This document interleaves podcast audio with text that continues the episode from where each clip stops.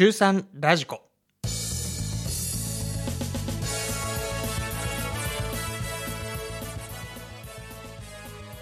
中学3年生の皆さんお元気ですか？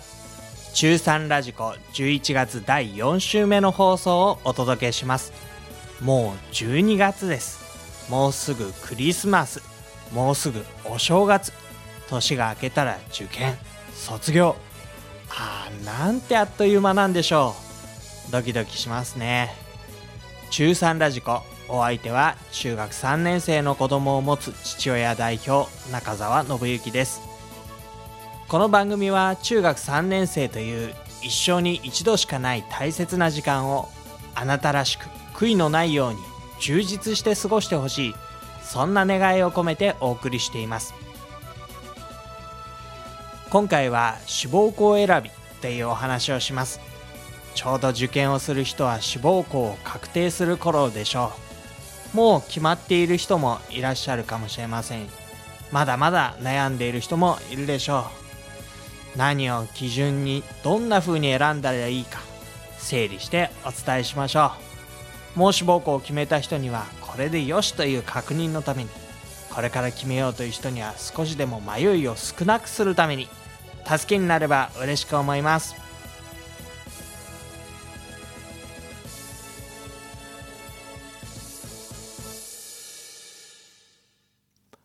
初めての人生の大きな決断かもしれませんね。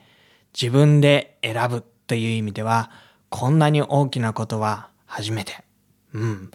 例えば保育園、幼稚園。それはわけのわかんないうちに親が決めて、そこに連れて行かれたことでしょう。小学校や中学校はまあ義務教育ですから、私立にでも行かない限りは近くの公立の学校に行っていることだと思います。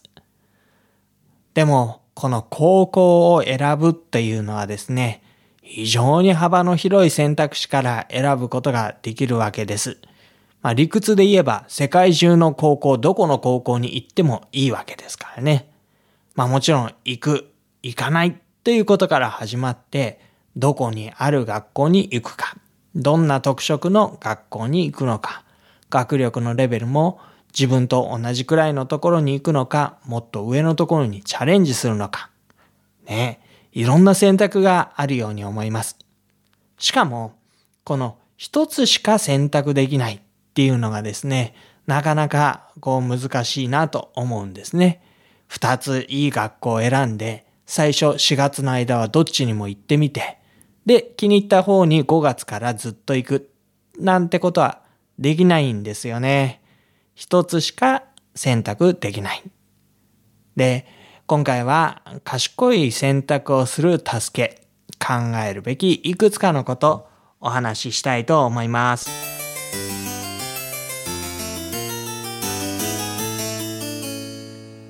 まずはじめに、この志望校選びというのは、うん、どうしても自分がしなければいけないんだっていうことを自覚してもらいたいと思います。親も先生も塾の先生も友達もあなたに代わって志望校を決めてくれるわけではありません。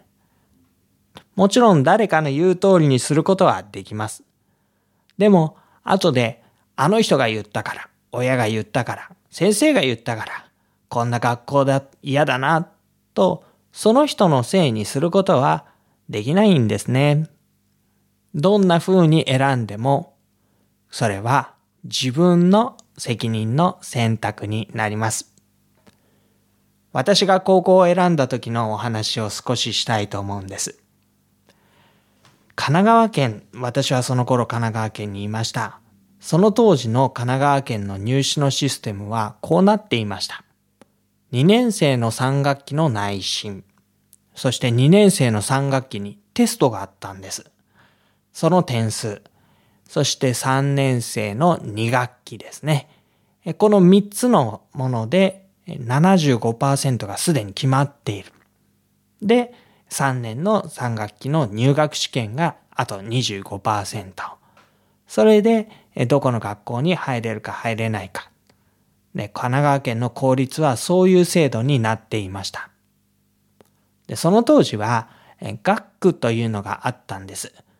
なので、ここの中学校からは、だいたいこの辺の地域の学校に行ってください。で、その中に、学校で勉強のできる学校から勉強の苦手な学校までずらーっと並んでいたので、まあ3年生にもなって2学期になると、もうほぼ自分の成績が決まっているわけですので、行く学校もまあ大体決まっちゃうんですよね。で、そういう中で、たった一つ他の選択肢があるとすれば、それは学外の高校に行くということだったんです。で私も実は、えー、学外の高校に行けるよというふうに声をかけてもらいました。まあ、そこには頑張ればという声、うん、条件がついていましたけど、頑張れば学外の高校にも行けるよって。ただですね、えー、私の場合は、まあ、ちょっと問題があったというか、あどうしようかなと思うところがあったんですね。それは、えー、成績がどうしても上がらないのが英語でした。で、その英語の成績が上がらないっていうのは、基本的にはですね、英語の、まあ、何、何にしようかな。W 先生、W 先生との相性があんまり良くなかったんですね。なので、まあ、テストでそこそこ点を取っても、いい成績はつかない。で、この英語が伸びない限りは、学外も行けないという話だったんです。で、えー、っとですね、その W 先生のクラスに、私と違うクラスなんですけれども、T 君という子がいまして、その T 君は実はこの学区外の高校に行きたいと思っているらしいというのが風の噂で伝わってきました。そうすると、こう W 先生は T 君の担任ですのでね、えー、T 君に学外に行かせてあげたいと思えば、まあ私が学英語の成績が上がっちゃうと、えー、困るわけなので、あ、学外ってね、一人しか行けないんですよ。あの、その学校はね。なので、まあ、学外に行きたい T 君のために、私は成績が多分上がらないだろう。ね、英語の成績は。どうせやっても無駄だと思ったので、まあ私は学外に行くことは花から諦めて、学内の学校に行きました。っていうのが、まあ最近までそういうふうに思ってた筋書きだったんですけれども、まあ今ね、よく考えてみると、いや、実はね、私が、私自身が学外に行ってまでという勉強する気はなかったんですよね。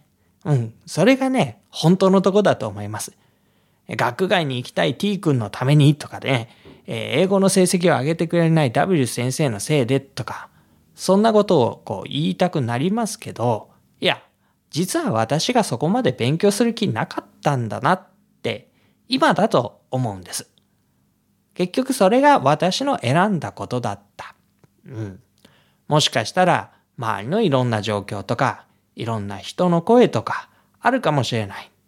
でも、結局のところ、決めるのは私、あなた。誰にも、誰のせいにもできないし、誰のせいにもしない。だから、納得のいく選択をしてほしいな、というふうに思います。さて、えっ、ー、と、実際のですね、志望校選びについていくつかアドバイスのようなものをお話ししてみましょう。まずはですね、行きたいところのある人。行きたいところのある人ですね。えー、その人については、3つぐらいの条件が整うかどうかを判断してみてください。一つはですね、いろんな環境のことです。例えば、出願の条件ですね。男子校に行きたいと思っても、あなたが女性であれば男子校には行くことができないし、女子校に行きたいと思ってもあなたが男性であれば、女子校には行けません。という意味での出願の条件ですね。まあそういういろんな条件があると思います。地理的な条件もそうでしょう。通学に2時間もかかったり、高校なのに通学、えー、新幹線で通学したり。それはやっぱり現実的じゃないですよね。経済的なこともそうだと思います。まあ効率が精一杯いう過程の中で私立に行くって、これもね、なかなか難しいと思います。で、えー、っとですね、そうですね、私立の奨学金を取ってっていうことをこう進める人もいますけれども、私はそれはあんまり進めないんですね。こう、なんて言うんだろう。学費を払うために勉強しなきゃいけない成績が落ちたら大変だって。それはね、結構きついプレッシャーだと思うんです。初めから現実的な選択をすることの方が利口だろうなというふうに私は個人的には思います。そういったことが環境条件ですね。もう一つの条件は、まあ、能力の条件です。学力のレベルというやつです。テスト受かるか受かんないかっていう話ですね。内心も出ているでしょう。試験でどれくらい取れそうか。もちろんこれから少し上がると思いますけど、べらぼうには上がらないので、まあね、えー、そこそこのレベルのものにしとく必要があるわけです。で、まあ環境も整ってる、能力も見合う。そしたら最後の条件です。周囲の人の賛同と、ね、親とか先生とか塾とか、そういう人たちが、うん、いいんじゃない？頑張ってごらんって言ってくれるかどうかですね。私はですね、実は高校、うん、選びの時に、そう、中学3年で卒業する時に、前にですね、えー、実は自分は料理人になりたかった。国産になりたかった。ですね。で、うんと、高校どこにしますかって言われた時に最初ですね、いや、国産になるなら料理学校に行きたいっていうふうに思ったんです。ちょっとそれを言ったんですね。そしたら、親も先生も、まあ、分かったよ。料理学校に行きたいのか、料理人になりたいのか。それだったら、高校出てからでもできるから、もしかしたら高校出てから料理学校に行った方がいいかもしれないよ、というふうに言ったんです。で、私は、ああ、まあそうかな、と思って、料理学校に行くのは諦めたんですね。まあ諦めるっていうほど熱心に行きたかったわけではないんですけど。諦めるならその絵までなんですよ。でね、諦めなければどうしても行きたい、行きたいっていうことがあれば、まあ、次に良い選択肢が生まれてくるはずだと思います。条件が整っていて能力があって、そして周りの人が、うん、いいんじゃないと言ってくれること。でね、周りの人がいいって言ってくれないってことはね、やっぱりどっかに無理がある場合がある、多いんですよね。だからその周りの人がいいって言ってくれない場合に、じゃあ諦めようって思うならもうそれまでですし、いや、それでもねって言うなら、やっぱりその周りの人を納得させられるような材料とか、また、えー、納得させられるような選択肢、そういうのをね、見つけてくることが大事になってきます。今までのところがね、行きたいところがある人にお伝えしたいことでした。さてさて次です。えー、あそこにしようかな、ここにしようかなと迷っている人ですね。二つあるいは三つの学校があって、どこにしようかなと迷っている人。その人のために少し助けになることをお伝えしたいと思います。えー、っとですね、なかなかここがいい、あそこがいいって言っていても考えがまとまらないので、こういう場合には比較表を作ってみましょう。えー、左側の欄に、えー、っとですね、10個か11個欄を作ります。通学、経済、学習の実績、部活、行事、雰囲気、生徒数、友達、バイト、制服、修学旅行、語学研修、いくつあるかなこれ？1、2、3、4、5、6、7、8、9、10、11、12ですね。で、えこういうふうに左側の欄にこれを書いたら、えその次の真ん中のところにですね、一番上に学校の名前を書いて、じゃあ、えー、このですね、うん、通学は何点かなってね、5点満点でつけてみたらいいんです。で、もう一つの学校、この右の欄に書いて、学校の名前上の方に。で、通学何点、経済何点、学習実績何点、部活何点、行事何点というふうにどんどん点数をつけていってください。で、その点数をつけ終わったら、まあ、左側の通学とか経済とか学習実績、部活行事というふうに書いたその中で、自分にとって特に大事だと思うものを二重丸。まあ一つか二つがいいかな。で、まあ大事だなと思うもの、三つか四つぐらいかな。丸をつける。二重丸と丸をつけるんですね。で、えー、ここからが掛け算になります。二重丸をつけた項目の点数は、まあ3倍ぐらいにしたらどうでしょう。丸をつけた項目は2倍ぐらい。そうやってね、えー、重みをつけて各学校の合計点を出してみましょう。それぞれの項目5点満点でつけていて、ある項目は3倍に、ある項目は2倍に、上から全部10と足していくと、まあおそらく80点ぐらいかな、になるのかな。そんでそのところでですね、えっ、と、学校のそれぞれの点数を見比べてみて、うん、ここの方が私の条件には合ってるみたいとか、そういうふうなね、判断をしてもらいたいと思うんです。で、大事なのはね、ここからです。点数をつけるのは簡単なんです。で、数字を出すのも、まあ、計算間違いしなければ、受験生だから大丈夫でしょう。えー、合計点を出すのも難しいことではありません。で、一番難しいのは、その点数を比べてあなたがどっちを選ぶかなんですね。その点数を比べてあなたはどっちを選ぶか。必ずしも多い方を取らなくてもいいんです。おこっちの方が点数が大きいけれども、やっぱり私はこっちだなと思ったら、それでいいんですよ。この比較表っていうのはね、ただ単に頭を整理するだけのことですので、やっぱり私は、例えばこの部活が特に大事だから、これはやっぱり譲れないって、こういうふうに発見するための助けなんですね。あそこにしようか、ここにしようかと迷っている人は、ぜひ比較表を作ってみて、その上で、ああ、やっぱり自分はこれは譲れないっていうものを見出してみてください。お随分今日は長く喋っていますけれども、まだもう一つね、えー、今度は行きたいところがない、わからないという人ですね。うーん、これは困ったなぁと思うんですが、でも、まあよく考えてみればそうですよね。うん。行きたいところがない。行きたいところがわからない。うん、それも無理がないと思います。ね、そういう人はぜひ、大体自分と同じような学力の人が目指す学校をまず考えてみましょう。通学の無理のない範囲で自分と同じような学力の人が行く学校と言えば、まあ大体2、3校に絞られるんじゃないでしょうか。でね、パンフレットを取り寄せて、学校のガイドとか読んでみてください。ね、写真パラパラめくるだけでもいいです。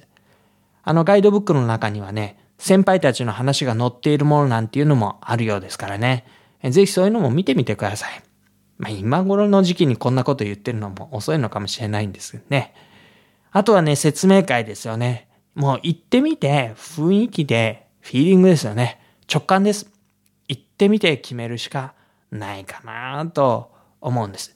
でね、その時にパンフレット見るにしても学校行くにしても、ぜひこうしてほしいなと思うのは、え、いいなと思うことを見つけた、見つけてほしいんです。ね、好きなところ探しです。荒探しをしないように。これが嫌だ、あれが嫌だって言ってると、どこの学校も行きたくなくなりますからね。だから、行きたいなと思う理由、好きだなと思うところを見つける。あ、こういうところはいいなっていうところを見つけに、ぜひ行ってください。そしてその結果ね、まあ、ここにしよっかなと思うところを決めていただいたらいいと思います。ねえ。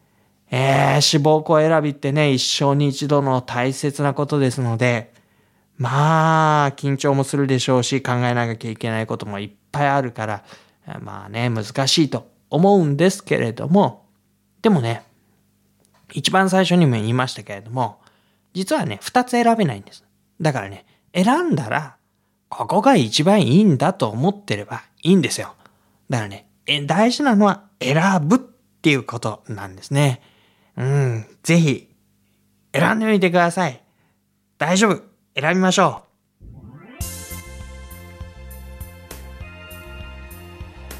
11月第4週の中3ラジコお送りしましたいかがだったでしょうか、えー志望校選びの話まあ真面目な話でしたね今回はね、えー人生な大切なことですのでたまにはこういうこともいいでしょう。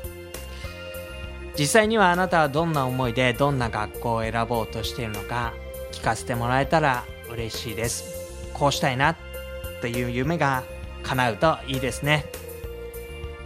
次回は冬になって風邪をひかないためにそういう話をします。お送りしたのは中澤信之。来週をまたお楽しみに。